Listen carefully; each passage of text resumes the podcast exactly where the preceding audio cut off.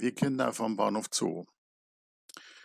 Der Film wird ja derzeit als Serie ausgestrahlt. Ich habe ihn noch nicht gesehen, aber ich erinnere mich daran, dass seinerzeit die Hauptdarstellerin des Films, Nadja Bunkhorst, mich mal zu Hause besuchte. Das kam so. Ein gemeinsamer Bekannter aus der Musikbranche rief bei mir an und sagte, sag mal, hast du nicht den und den Film zufällig auf Video?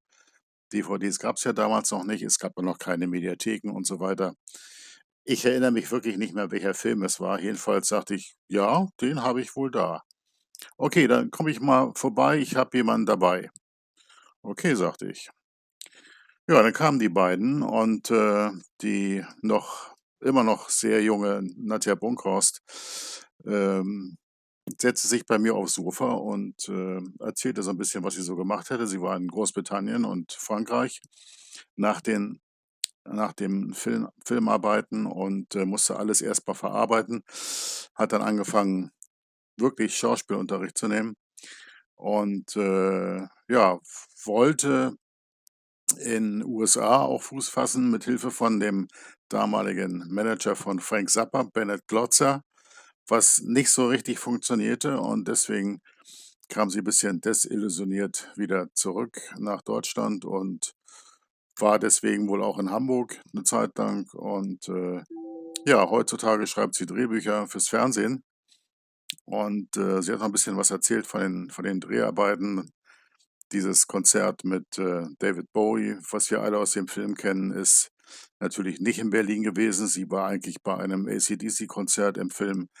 Das äh, sieht man an den hm, Heavy Metal-Kutten, die die Zuschauer getragen haben im Film. Und äh, deswegen musste in New York der Film äh, ergänzt werden um die Aufnahme von David Bowie, was recht schwierig war, weil es äh, seinerzeit äh, kurz nach dem Attentat auf John Lennon in New York passierte und David Bowie ziemlich einen Schiss hatte, dass ihm das auch passiert.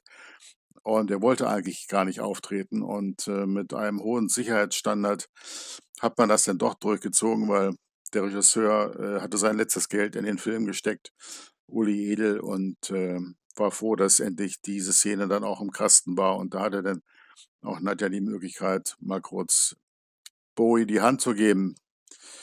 Und äh, ja, das wurde dann reingeschnitten in den Film und sieht aus, als wäre sie dann wirklich bei einem David Bowie-Konzert in Berlin gewesen, was ja nicht der Fall war, was ja beweist, wie wichtig so ein Schnitt im Film ist.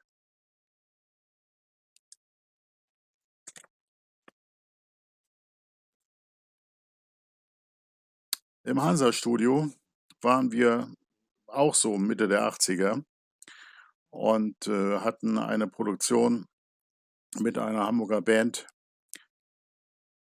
von Conny Veit, den ich damals 1983 im Logo kennenlernte. Er war mit Sid Gautama am Schlagzeug und Hans Landner Saxophon und äh, Bass und Schlagzeug dabei, eine neue Aufnahme zu machen.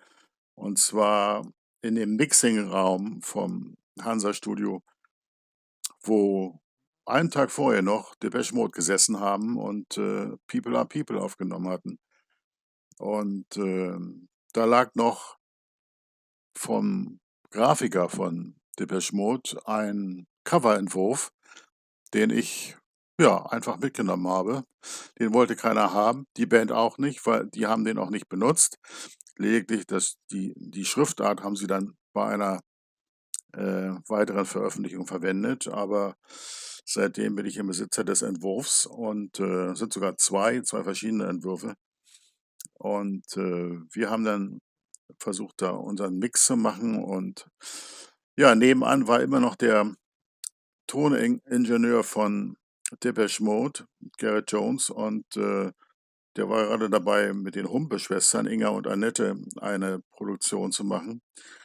Und äh, ja, wir haben ihn mal kurz ausgeliehen und er hat ein paar Tricks äh, uns gezeigt, bis dann äh, Inga Humpe kam und durch die Tür knurrte, We need you, Garrett. Und dann machte er sich vom Acker. Und äh, das war ja auch eine schöne Produktion von Humpe und Humpe seinerzeit. Ja, und der Sänger von der Produktion, die ich da begleitet hatte, Conny Veit hat er so danach bisschen die Bodenhaftung verloren und, äh, er schlingerte durch das Leben in den Knast, Sex, Drugs und Alkohol. Wieder draußen unterstützte ihn ein gemeinsamer Freund, Hans Lander, besorgte ihm eine Wohnung und einen Job. Und dann, ja, versuchte er sich als Maler von psychedelischen Bildern die ihn aber nicht gerade stabilisierten. Er starb 2003 in einer Überdosis Heroin in einem Stundenhotel in St. Georg, verpasste er sich den goldenen Schuss. Ein angekündigter Abgang. Sehr traurig. Hermann Brots Sprung von einem Amsterdamer Hotel hatte ihn tief beeindruckt. Ja, besagter Hans Lander, der Saxophonist der Band, hatte schon vorher mit der Hamburger Neue Deutsche Welle Band Clinch mit Nachts, wenn der Schienenpfleger kommt und Hallo Vater beachtliche Erfolge.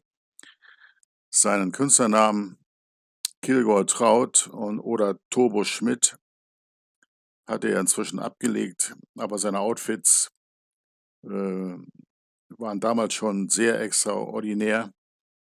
Ein Musiker mit eigenem Stil, der trug Ohrringe, Make-up, gestyltes Haar, ausgewählte Klamotten was ihn deutlich von den anderen Musikern der Zeit unterschied. Als er mich mal mit seinem Auto, einem Jaguar, nagelneu mitnahm, fragte ich ihn, wie er sich das denn leisten könnte, so ein Neuwagen. Ach, der Wagen ist nur geleast. Ich war platt. Leasing als Musiker in den 80ern. Ja, er war nicht nur das, sondern auch ein erfolgreicher Geschäftsmann, hatte seine eigene kleine Firma, die große Unternehmen beriet das macht er heute noch. Die Musik war nur angenehmer Ausgleich und großer Spaß für ihn. Ab und zu nahm er sich ein paar Monate frei, um auf Tour zu gehen. Jahre später gewährte er mir in seinem Büro Obhut für meine Projekte.